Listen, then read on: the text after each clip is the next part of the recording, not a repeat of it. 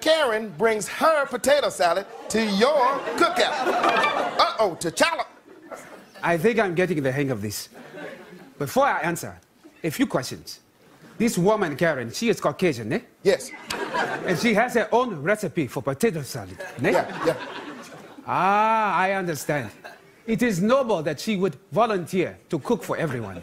And although I have never had potato salad, Of course. I sense that this white woman does not season her food. That's right. And, and if she does, it is only with a tiny bit of salt That's exactly right. Yeah. and no paprika. No paprika, no. And she will probably add something unnecessary like raisins. I know, right? So something tells me that I should say, Say it. Oh, hell nah, Karen. Keep your brand ass potato salad to yourself.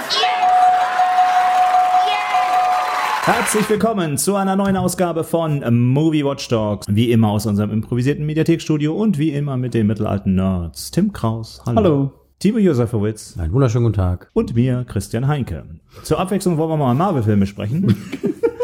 Das ist jetzt aber ungewohnt. Also ich halte ja von diesem Superheldenkram nichts. ja, wird mal wieder Zeit. Movie Watchdogs. Three middle aged nerds talking about movies.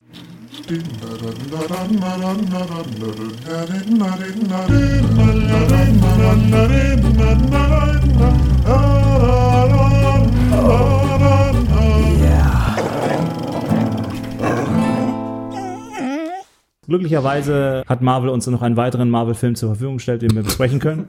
Und, äh, Marvelous. Mö- Möchte man sagen. Und das ist ja auch dieser Film. Der, die Rede ist natürlich von Black Panther. Sagen Sie mir eins. Was wissen Sie über Wakanda?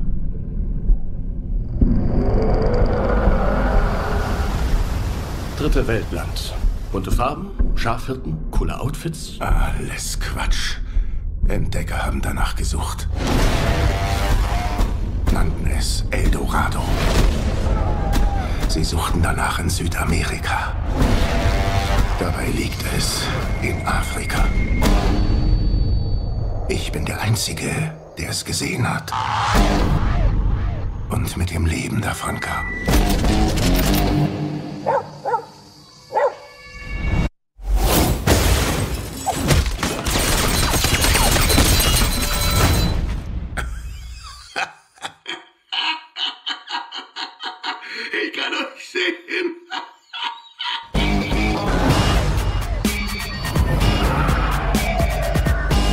Die Welt ändert sich. Bald wird es nur noch die Eroberten geben. Und die Eroberer. Du bist ein guter Mann. Mit einem guten Herzen. Und es ist schwer für einen guten Mann, ein König zu sein.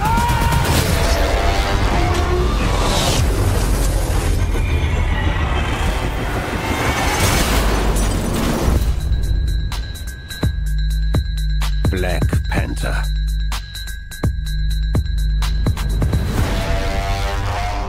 Regie Ryan Kugler. Und für im Creed. Grunde eine ähnliche, so ein bisschen so ähnlich wie bei, bei äh, Waititi.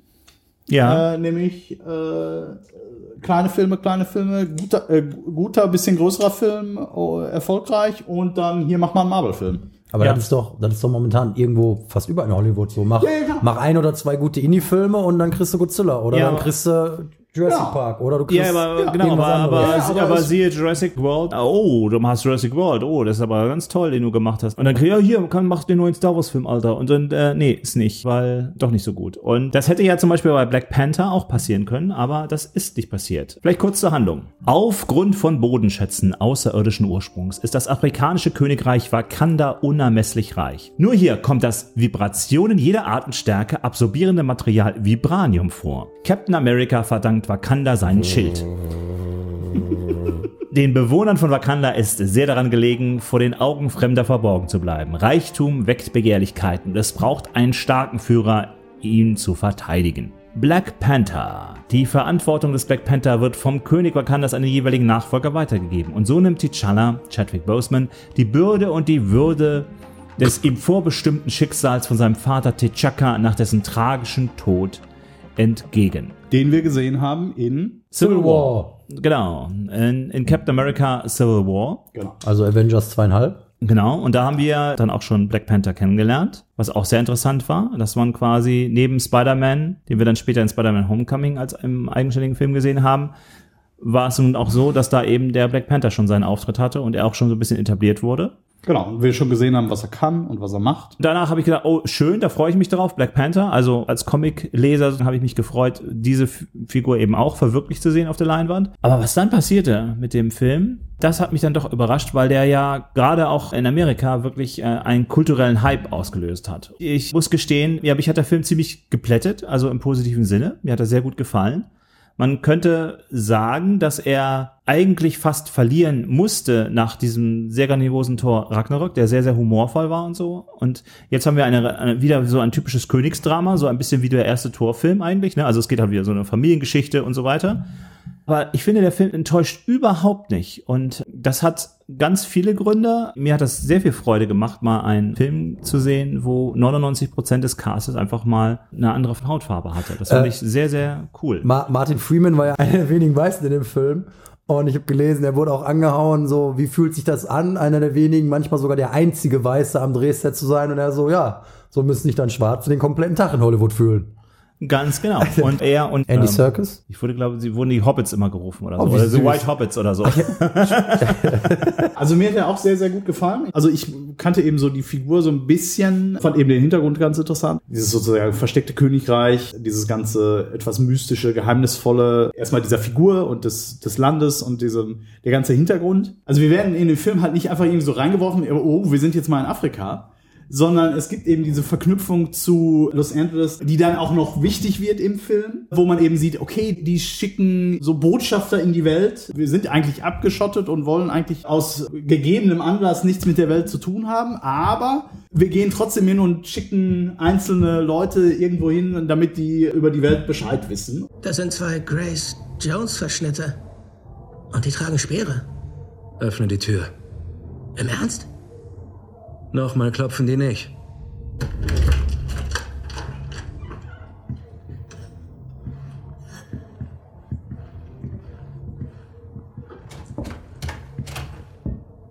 Ngabani, Prinz Njobu, Sohn von Azuri. Zimona Kalise kum ukupa unguye, lomtu oti unguye. Kumkani. Lass uns allein. Das ist James. Ich würde ihm mein Leben anvertrauen. Er bleibt. Mit deiner Erlaubnis, König T'Chaka. und äh, dementsprechend über uns dann auch zurückberichten und weiß ich nicht was. Und da geht eben was schief, da sind wir wieder bei den Vätern, die das nicht so ganz drauf haben. Also das sind dann auch wieder die Sünden der Väter im, doppel, im doppelten Sinne. Einmal die Sünden des einen Vaters, des nominellen Bösewichts im Film, in dem Fall Killmonger und dessen Vater und eben äh, dem Vater von T'Challa. Also das, was dann im Grunde ja der Film auflöst für Wakanda, ist ja, dass Wakanda sich öffnet. Und eben, dass das im Grunde vorher schon einigermaßen eingeführt und eingeleitet wird, dass man nicht nur so da steht und denkt, also warum der, dieser Sinneswandel, aber der ist eben relativ gut vorbereitet mit, wir haben Botschafter in der Welt und uns interessiert auch, was die Welt macht. Und das Ganze wird eben verpackt in also visuell stark an, äh, an äh, äh, die, die Casino-Bond-Szenen erinnert. Und dann haben wir eben noch die Elemente des, okay, wir sind jetzt in Wakanda und da wird jetzt uns im Grunde Zukunftstechnologie gezeigt. Also das ist alles sehr, sehr gut miteinander verknüpft. Äh, ver- verknüpft. Es sind nicht nur irgendwie so einzelne Show-Elemente, sondern die sind miteinander einigermaßen sinnvoll verknüpft. Äh, wobei die, die grundsätzliche Story ja eigentlich eine relativ straightforward ist. Ja. Wir haben hier de den König, der wird herausgefordert, der gewinnt seine Herausforderung und dann äh, haben wir sozusagen ein Problem, was dazu kommt. Dann gibt es eine zweite Herausforderung, die verliert er und dann muss er im Grunde gucken, dass er das äh, Königreich vereinigt. Und alles auslösend sind eben die Sünden der Väter, die wir ja letztes Mal schon angesprochen hatten bei äh, Thor Ragnarök, wo eben einfach, wenn man mal miteinander geredet hätte und wenn man mal dementsprechend ordentlich das kommuniziert hätte und vielleicht sich vorher überlegt hätte, was passiert, wenn man dem Problem begegnet oder wenn das Problem akut wird, dann hätte man sich eine Menge Arbeit sparen können. Vielleicht eine Sache vorweg. Einige Kritiker haben den ja quasi so ein bisschen wie den neuen Heiligen Gral geschrieben, so als wäre es die Offenbarung in Sachen Film oder in Sachen Marvel-Film. Das würde ich jetzt nicht unbedingt unterschreiben, gerade weil die straightforward Story, wie du sie angesprochen hast, eben das Rad jetzt nicht neu erfunden. Es war eine schöne Story, aber die hat mich jetzt nicht so unfassbar vom Hocker gehauen, weil halt auch mal hieß, ja, der ist auf jeden Fall Oscar-Aspirant fürs nächste Jahr. Bin ich überhaupt nicht der Meinung. Also, weil dann hätten die anderen Bei der Ausstattung könnte man sagen, okay, ja, genau, das ist das, was ich als nächstes sagen wollte. Dafür definitiv. Einfach weil es auch für unsere ignoranten Augen mal was absolut Neues war. So wie das alles aussah, wie alles designt wurde, wie alles gemacht wurde und dass sie den Mut dazu hatten und dass sie sich auch so viel Mühe dazu gegeben haben. Angefangen von der Musik, die halt wirklich so ein bisschen auf klassischer afrikanischer Musik basiert, bis zu allen möglichen Sachen. Sei es erstmal der Akzent, den die alle sprechen, der Dialekt, den die alle sprechen, die Aufteilung in diese verschiedenen Unterstämme oder sowas, das ganze Kostümdesign, das ganze Stadtdesign, generell, wie Wakanda aussieht und gener- generell, wie das Königreich aussieht. Das ist alles angenehm anders und voll schön anzugucken und das hat wirklich Spaß gemacht. Das war wirklich eine, Welt, die ich so und in dem Ausmaß auch noch gar nicht gesehen habe, die auch einfach eine willkommene Abwechslung war zu dem New Yorker High Society Einheitsbrei. Das ist auch, finde ich, einer von den beiden wichtigen Aspekten des Films, dieser sogenannte Afrofuturismus, der da Genau. gezeigt wird. Das heißt also, es wird mal gezeigt und im Grunde fast wie bei so einer alternativen Realität. Was wäre, wenn eben die mit Roh- Rohstoffen reichlich gesegneten afrikanischen Länder nicht von Europa aus äh, kolonisiert worden wären? Und wie hätten sie sich entwickelt? Was hätten aus denen für werden können? Wie wären die Menschen dort und wie hätten sie nicht äh, ein besseres Leben führen können? Und ich glaube, das ist eben auch das, was da ganz große Resonanz erreicht. Ein schwarzer Podcaster hat das sehr schön ausgedrückt. Es gab schon in der Vergangenheit eben Filme mit überwiegend schwarzer Besetzung, wo man herauskam, wo man stolz war, man hat endlich mal auch seine Art von Leuten im Kino in prominenten Rollen gesehen. Aber meistens war das dann melancholisch oder traurig, weil es meistens darum ging, es ging dann irgendwie um den Civil War oder um Sklaverei und meistens war man auch niedergeschlagen. Und das war der erste Film, wo sie halt so, dass man mit äh, stolz geschwellter Brust irgendwie rauskam. Ich könnte ja eben Black Panther sein und die Welt retten. Und das ist der zweite Aspekt, auf den ich unbedingt noch noch eingehen möchte, weil wir hatten hier gerade Bond erwähnt. Das stimmt, absolut. Ich finde das total großartig. Aber was der Unterschied ist, Bond legt ja immer seine Frauen immer nur flach oder äh, hat die so als schmückendes Beiwerk dann dabei im Arm. Und das fand ich so cool, dass hier dieser super tolle Black Panther halt ein Team von arschtretenden Frauen hat, so, in, in, äh, die in technisch, also das Black. Panthers Q ist halt seine Schwester Shuri, die absoluter Scene-Stealer ist. Mein König. Hör auf damit. Hör auf damit. Ich habe für dich schon einen Wagen nach Busan vorausgeschickt. Wen nimmst du denn mit nach Korea? Okoye. Und Nakia ebenfalls. Sicher, dass es eine gute Idee ist, deine Ex mitzunehmen auf eine Mission? Ja. Es wird alles gut. Außerdem bleibst du auf Abruf, falls wir Verstärkung brauchen. Ich möchte dir tolle Dinge zeigen, Bruder. Hier sind deine Kommunikationsgeräte für Korea. Unbegrenzte Reichweite. Dazu mit Audioüberwachungssystemen ausgestattet. Sieh dir die mal an. Spezielle, ferngesteuerte Kimoyo-Perlen. Modifiziert, um sich mit meinem Planungstisch zu synchronisieren. Ah. Und was haben wir hier? Die eigentliche Frage lautet, was haben wir da? Warum lüftest du deine Zähne in meinem Labor? Sag bloß, dir gefallen meine königlichen Sandalen nicht. Ich wollte auf traditionell machen an meinem ersten Tag. Ich wette, die Ältesten fahren da voll drauf ab. Und dann haben wir halt eben seine Leibgarde, die Dora Milaje, wo halt eben die Darsteller ja einfach ganz großartige Sachen leisten. Und es ist halt ganz, ganz fantastisch, dass, was schon cool genug ist, dass das alles Schwarze sind, müssen sie dann, was den Feminismus angeht, gar nicht noch mehr, mehr so, ein, so ein großes Fass aufmachen, sondern die sind das einfach so. Das ist einfach so. Ja, klar, natürlich. äh, Klar. äh, Und er ist ja, gerade wenn man sich die Anfangsszene oder seine erste Action-Sequenz anguckt, sind sie ihm ja auch überlegen. Ja. Obwohl er eben der Black Panther ist. Die die eigentliche Aktion leitet eben dann seine Lupita Äh, Nyong'o als Na Nakia. Nakia, genau. Er stört eigentlich mehr, dass Ja. er gerade da ist. Also wir haben ja alles im Griff. Dane Gurira als äh, Okoye ist die, sie ist die Generälin quasi. Äh, Genau, genau. Und das funktioniert eben ohne große Erklärung. Die sind einfach auch so gut gespielt. Also denen nimmt man das ab. Dann eben noch als kleinen Einschub dazu. Das ist im Moment mit 50 Millionen Dollar Abstand äh, der erfolgreichste Marvel-Film. ganze Church Groups haben sich den Film angeguckt und äh, die Leute haben den zehn, bis zu zehn Mal gesehen und so. Das ist einfach so Da war Film Marvel, glaube ich, aber auch einfach klug, dass die halt einfach aus den Fehlern von anderen Leuten aus den letzten, weiß ich nicht, zehn Jahren oder so gelernt haben und nicht in das naheliegende Fettnäpfchen getreten sind und zu sagen, alles klar, wir nehmen einen weißen äh, Regisseur oder so, sondern dass sie halt wirklich gesagt haben, bevor jetzt wieder irgendwie ein Backlash kommt mit Whitewashing oder mit ethnisch äh, nicht korrekt besetzten Leuten oder so, sind sie wirklich komplett all in gegangen und haben ja wirklich gesagt, so 99% schwarz, um halt wirklich auch dann da möglichst kein Risiko einzugehen. Und das hat sich dann ja, für und die kann, auch äh, Grunde völlig dadurch- ausgezahlt. Da kommt natürlich auch noch dazu, dass das natürlich auch einen Heiden Spaß macht, denke ich, das so Ja. detailverliebt machen zu können, dass man eben nicht hingegangen ist und gesagt hat, ja, äh, reicht, wenn wir das so machen. Wahrscheinlich waren dann auch alle Beteiligten sich ihrer Verantwortung, sage ich jetzt mal, bewusst.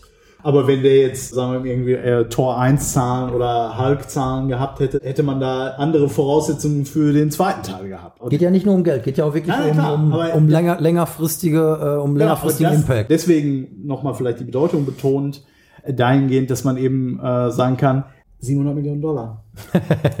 ja, also das ist immer ein gutes Argument. Es gibt ja immer diese Pseudo-Furcht in Hollywood, okay, nee, Frauen geht nicht, äh, Minderheiten geht nicht, das geht nicht, das guckt sich keiner an. Letztes Jahr hatten wir halt dann dementsprechend Wonder Woman. Äh, Wonder Woman, äh, Ja. wo man sagen, ja, äh, geht doch. Ne? Also hier, Frauen, Frauen können also tatsächlich, das Film- Einzige, Frauen was können tatsächlich Filme drehen. äh, Ja, erstmal das und eine, eine weibliche Hauptfigur, äh, Geht da gehen auch. Leute ins Kino.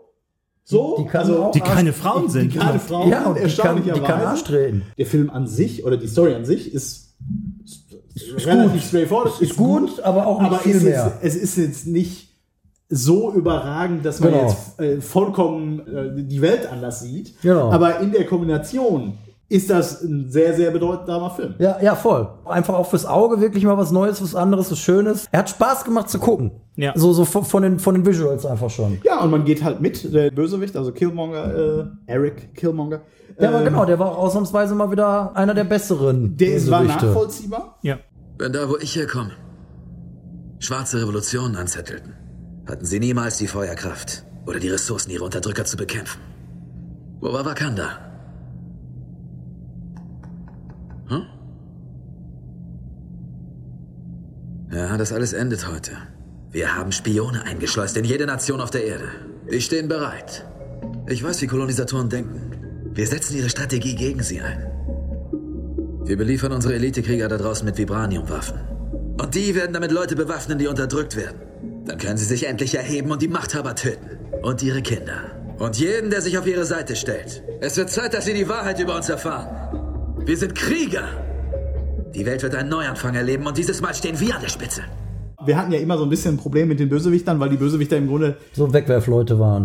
so ein bisschen zu vernachlässigen waren. Weil Ja. das war auch nicht der Grund, warum wir die Filme geguckt haben. Nein, es, wurde halt eben schon immer dann den Charakteren und die Figuren sehr viel Raum gegeben. Und dadurch kam dann meistens dann immer dann der Bösewicht ein bisschen zu kurz, weil der quasi in dem Sinne Stichwortgeber beziehungsweise Konfliktgeber eigentlich nur sein konnte. Also bestes Beispiel Guardians of the Galaxy, toller Film. Aber man könnte jetzt sagen, dass, dass äh, die Figur des Ronan, des Bösewichts da, schwach war. Ne? Äh, ein mittelprächtiges Beispiel war eben Thor Dark World, wo eben auch äh, Genau, die Dark Elfen, die Genau. Direkt aus Herr der Ringe geritten kamen. Und das ist natürlich jetzt hier auch eben, wir sind in der Väter und so weiter. Also in dem Sinne der formelhaft Schema F, Marvel-Thema wieder ganz durchgezogen, also so die Marvel-Formel durchgezogen. Und natürlich immer, der Bösewicht ist ein negatives und, und düsteres Abbild des Helden. Und äh, hier haben wir das auch nochmal ganz extrem, auch sp- spätestens beim Endkampf sozusagen. Also da kann man die Kostüme fast gar nicht auseinanderhalten, außer an der Farbgebung sozusagen. Ne? Also die sind halt wirklich ein Spiegelbild. Aber was halt eben Eric Killmonger eben, also es ist ein nachvollziehbares Böse. Oder ich zumindest konnte mir sich mit, mit seinen Methoden überhaupt nicht anfreunden.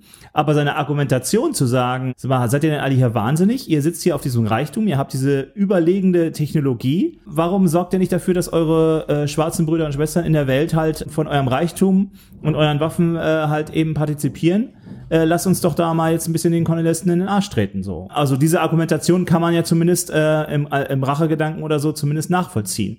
Das, äh, und Nicht nur zumindest, ich finde absolut. sobald halt eben Gewalt angewandt wird, ist schwierig, weil ab dann bewegst du jedem auf einem Pfad, wo es halt kein Zurück mehr gibt und meistens eben, das endet dann halt meistens äh, nicht gut. Ja, das ist halt eben ganz, ganz fantastisch, dass man das eben nachvollziehen kann und das ist dann in dem Sinne auch doch diesen doch sehr formelhaften Comic-Film dann irgendwie auch auf eine andere Ebene hebt. Und ich glaube, diese ganze Kombination aus schwarzer Cast, Geschichte Afrikas, Afrofuturismus, nachvollziehbare Beweggründe des Bösen. Das haben diesen Film halt eben so in diese, diese Höhen katapultiert, weil die, die Mischung stimmt. Äh, bei Thor Ragnarok war es halt der Humor und äh, die Improvisation und dieses reiche auch Universum, ähm, inspiriert von Jack Kirby und so weiter. Und hier haben wir jetzt auch wieder was, was vollkommen anderes. Ich meine, das hat ja mit Ragnarok überhaupt nichts zu tun. Und im selben Jahr kommt aus diesem Studio halt diese zwei Filme. Das ist absoluter Wahnsinn. Aber es ist auch lustig, äh, aber auch dann berührend. Also zum Beispiel die Sterbeszene von Killmonger Und seine Argumentation auch so, nein, ich lasse mich jetzt hier von eurer Hochtheologie hier nicht heilen. Ich äh, mache so wie unsere Vorfahren, sonst übersterbe ich halt, als mich irgendwie in Gefangenschaft zu begehen.